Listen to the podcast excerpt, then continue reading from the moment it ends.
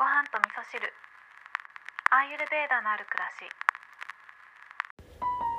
し。こんにちは。アーユルベーダアドバイザーの土井京子です。え昨日のお話ではですね五感のお話をしたんですけれども特にね聴覚と収穫についてのお話をさせていただいたんですが、まあ、今日はちょっと続きというか収穫のところでね私が取り入れているアロマオイルのお話をしようかなと思うんですけど、えー、最近ですね特に使ってるのがティーツリーオイルをねいつも使ってますね。あとは会社ではねユーカリとかも常備してたりもするんですけどこのねティーツリーオイルっていうのは以前ねこの番組にも遊びに来てくださった石鹸作家のゆきさんもねおっしゃってましたけど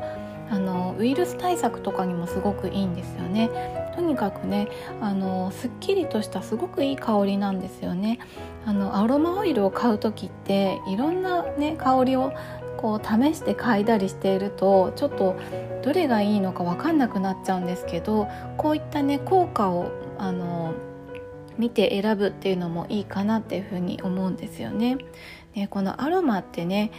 あのアーユルベーダだけじゃなくて日常にもすごく取り入れやすいものですよね。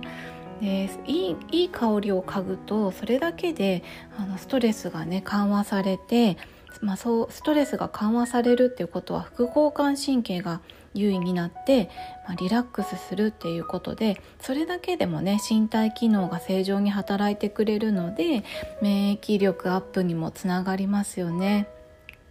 まあ、そんなことでね私もアロマオイルっていうのをすごく取り入れてるんですけどあとはねティーツリー以外にも、えー、パルマローザとかねあとはローズウッドなんかもよく使ってますね。あとすごい好きなのはネロリ。ネロリもね結構好きで、えー、お風呂入る時とかにもね使ったりしてます。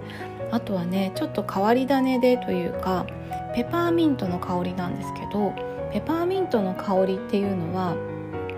もちろんね、え、ウイルス対策にもいいし抗菌作用っていうのにもいいんですけど、えー、我が家ではですねちょっと変な話なんですがゴキブリ対策にも使ってます。なんかあんまりねうちは犬がいるので殺虫剤とかはばらみばらまきたくないのであのゴキブリのね侵入経路と言われているまあ、流しとか外のエアコンの配管ホースとかあとは、えー、洗濯機のね排排水部分っていうのに、えー、このペパーミントのオイルを垂らすっていうことで、えー、ゴキブリの侵入を防ぐということをしています。であんまりねあの科学的なものとか刺激的なものっていうのは人間にもあんまり良くないのでこういったアロマオイルを活用していくっていうのは私はすごくおすすめしているしあとはアーユルベーダでもですねいい香りを嗅ぐっていうのはとってもいいこととされているんですがその中でもやっぱり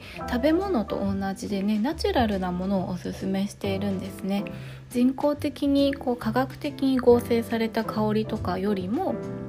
天然の香りっていうのが、人間を自然な状態に導いてくれるということでおすすめされています。ということで今日はね私が好きな、えー、ティーツリーオイルの話をメインにねアロマのお話をさせていただきました。今日も聞いていただきましてありがとうございます。